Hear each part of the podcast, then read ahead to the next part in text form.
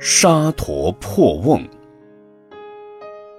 有一个人养了一头骆驼，有一天，他把谷子盛在瓮子里，让骆驼去吃。那骆驼把头伸入瓮子后，谷子虽然吃到了，可是头却缩不回来，被紧紧地套在瓮子中。当时，这个人很烦恼。有一个老人对他说：“你照我的办法去做，一定会得到解决的。”他问老人：“有什么办法？”老人说：“你只要把骆驼的头斩了，不就行了吗？”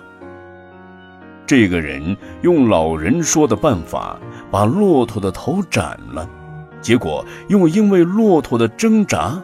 把瓮子也打碎了。修学佛法的人，一心求取声闻、缘觉、菩萨三成之果，那就得延迟境界，防护种种恶行。